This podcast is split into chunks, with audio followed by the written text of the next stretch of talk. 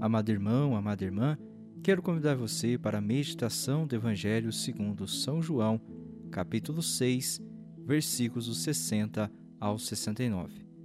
No Evangelho de hoje, Jesus provoca uma opção de fé. A maioria dos ouvintes e mesmo dos discípulos acham duras as palavras de Jesus e começam a murmurar.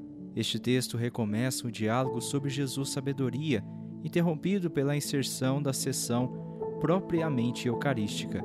O escândalo dos discípulos provém do fato que Jesus afirmou ter descido do céu nos versículos anteriores deste capítulo 6 do Evangelho de João.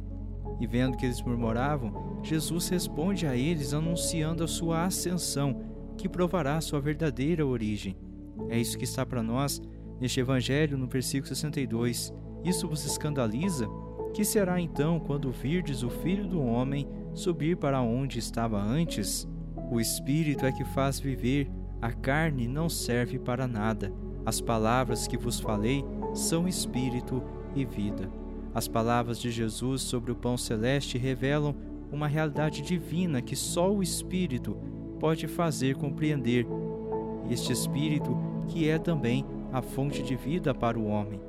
E as palavras de Jesus são espírito e vida. Os doze, aos quais Jesus se manifesta de modo particular, tomam a opção por Jesus, exceto Judas. Ele sabia que haviam discípulos que não acreditavam, que não criam nele, e quem, desde o início, seria o traidor. O texto nos mostra que a partir dessas palavras de Jesus, muitos que eram seus discípulos voltaram atrás e não andavam mais com ele. Amado irmão, amada irmã, hoje o Senhor também provoca em nós essa opção de fé. Quais dos discípulos hoje nós somos? Somos aqueles discípulos que, ouvindo as palavras de Jesus, não creram e diziam que as palavras de Jesus eram duras demais? Ou somos do grupo de Pedro, que disse a Jesus: Senhor, a quem iremos? Tens palavra de vida eterna e nós cremos e reconhecemos que és o Santo de Deus.